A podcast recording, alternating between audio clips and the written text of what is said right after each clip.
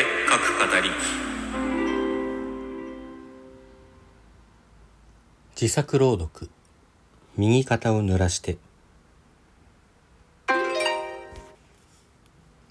傘を閉じた時にさ右肩が濡れてるようじゃなきゃダメなんだよ。舞は言った。外は今日も雨。ファストフード店の中の空気もどこか湿っぽい。ダメって言われてもな。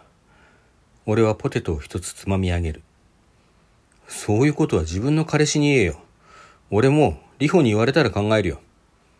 そんなものいないし。堅能な目つき。別に煽ったつもりはないんだが。だいたい言われてから考えるってどうなの？合傘した時に相手が濡れないようにって、その程度の気遣い、相手に言われなくてもやってこそ、本当の優しさってもんでしょ？うーん。ポテトを咀嚼しながら視線を外に向ける。K 君って気弱なだけなんだよね。優しいわけじゃなくて。言ってくれる。まあ、否定はしねえけどさ。氷で薄くなったコーラを一口。だけどさ、わざわざ他人の付き合い方に口出すことは、口出すとはなんだ友人のありがたいアドバイスを不条理なイチャモンみたいに言うな。自分で言うか？舞は続ける。それに、他の子ならともかく、リホだからね。合わせたの私だし、責任があるわけよ。責任？そう。あんたがどれだけ優柔不断で身勝手で情けない奴かよく知ってる私としてはさ、少しでもマシな奴になってくれないと、安心してリホを任せられないの。大きなお世話。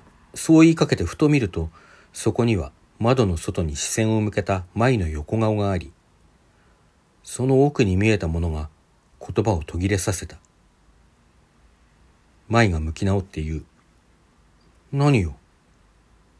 何でもね。寂しさ？悲しみ？苛立ち？一瞬の影の正体を見極めようとするが、彼女はただ不思議そうに、そんな俺の顔を見返すばかりだ。言いたいことがあるなら、ねえよ別に。確かに、俺は優しくないんだろう。けれども、舞はどうなんだ？その右肩は誰かのために濡れているのか？だとしたら、舞が濡らすまいと傾ける傘の方にいるのは誰なんだ？